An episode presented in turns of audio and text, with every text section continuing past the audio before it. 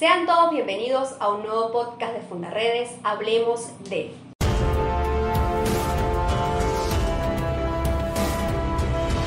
Hablemos de.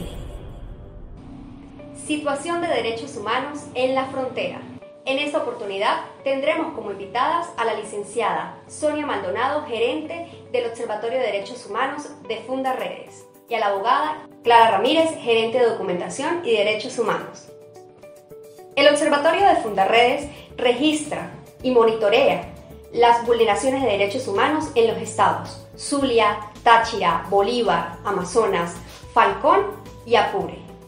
a través de su red de activistas que se encargan de monitorear y registrar todas estas situaciones que pasan en la frontera venezolana.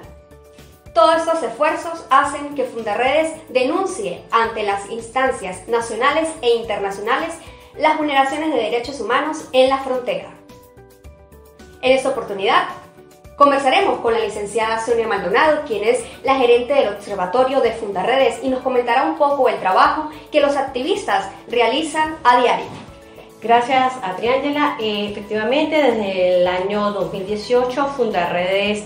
eh, creó eh, el Observatorio de Derechos Humanos en los estados fronterizos de Táchira, Zulia, Apure, Falcón, Bolívar y Amazonas, con la finalidad de registrar las vulneraciones de que son objeto los habitantes del área fronteriza por la incursión de grupos irregulares armados y entre otras vulneraciones de derechos humanos. Eh, dentro del Observatorio de Derechos Humanos tenemos un grupo de monitores que eh, están destacados en cada estado junto con activistas y coordinadores que nos ayudan y colaboran en el registro de todas estas vulneraciones, empezando por desapariciones forzosas, el derecho a la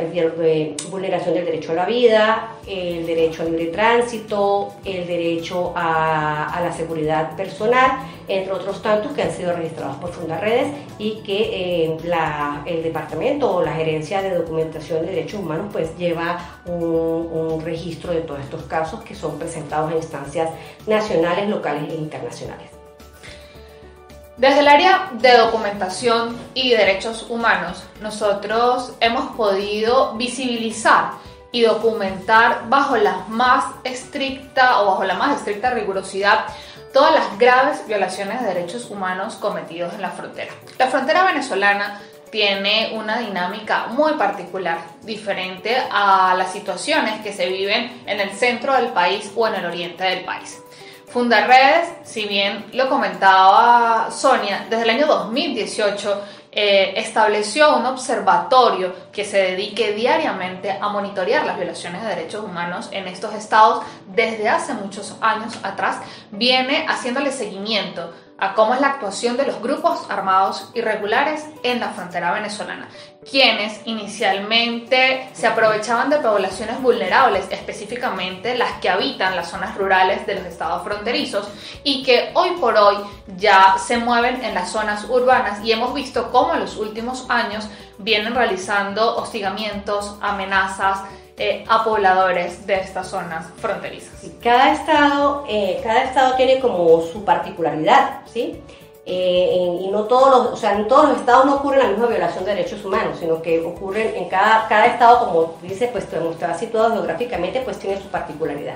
En el estado Táchira podemos eh, observar las múltiples violaciones de derechos humanos que se registran en, en, el área fronteriza entre San Antonio y Ureña con el norte de Santander por los pasos irregulares llamados trochas, donde los últimos días y los últimos meses y los últimos años se han registrado muchas desapariciones, incluso asesinatos, homicidios,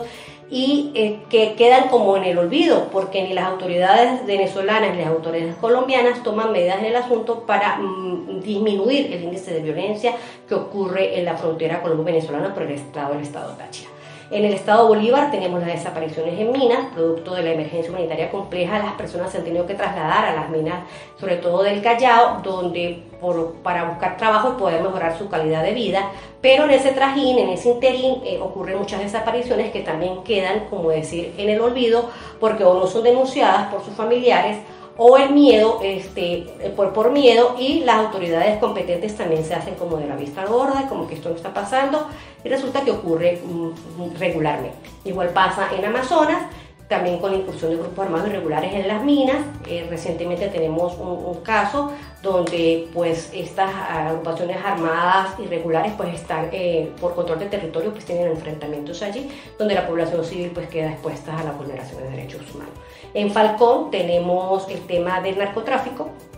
que son eh, eh, como, como, está, como hace, como colinda o limita con, con, las islas del Caribe, es un camino fácil para, para, el narcotráfico y allí se evidencia gran cantidad de incautaciones de cargamentos, incluso pues el tema de la trata de personas eh, cuando son embarcaciones que se desaparecen en, en alta mar.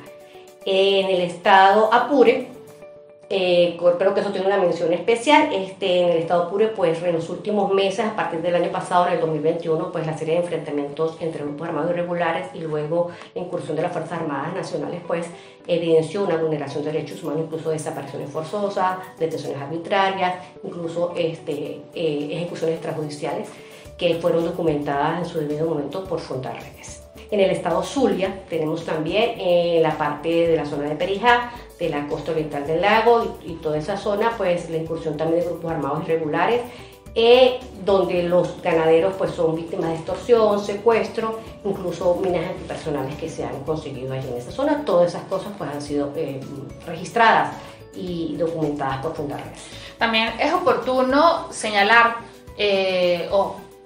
manifestarlo en esta oportunidad que nosotros, de la, esa dinámica que venimos monitoreando diariamente en estos estados fronterizos, en el año 2020, cuando hicimos la presentación de nuestro informe anual, mencionamos que los grupos armados irregulares ya no actuaban exclusivamente en las zonas de frontera, sino que han migrado a 20 estados de Venezuela. Hoy por hoy, eh, Fundarredes viene dando cuenta de 21 estados de Venezuela donde hay presencia de grupos armados irregulares y eso ha llevado a que observemos las dinámicas de la otra frontera eh, de Venezuela. Nosotros veníamos trabajando sobre los estados que Sonia mencionaba, Zulia, Táchira, Apure, Bolívar, Amazonas, Falcón, eh, sin embargo, ahora estamos haciendo un monitoreo adicional de otros estados como Guárico, como Sucre, como Nueva Esparta, como Anzuategui, como Delta Macuro, porque hemos visto que los grupos armados irregulares buscan sitios que estén ubicados estratégicamente para eh, tener acceso a ríos, para tener acceso, como lo mencionaba Sonia del Estado Falcón, a costas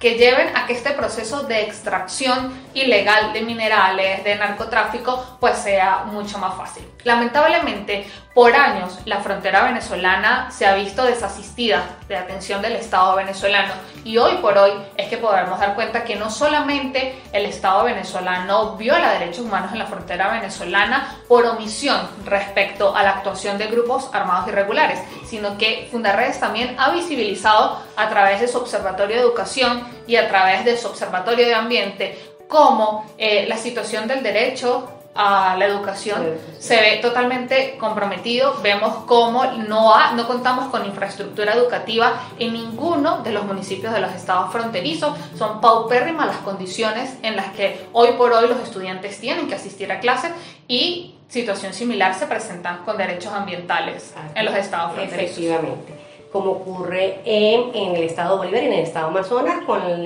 la bueno, la puesta en funcionamiento, por decirlo de alguna manera, o,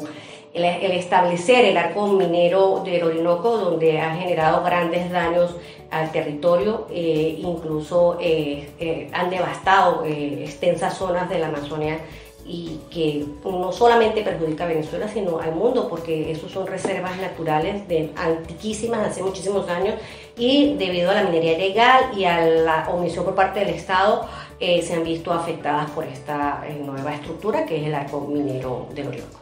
Sin embargo, es eh, propicio señalar que Fundarredes, así como ha venido denunciando y visibilizando estas situaciones públicamente, también ha elevado denuncias y comunicaciones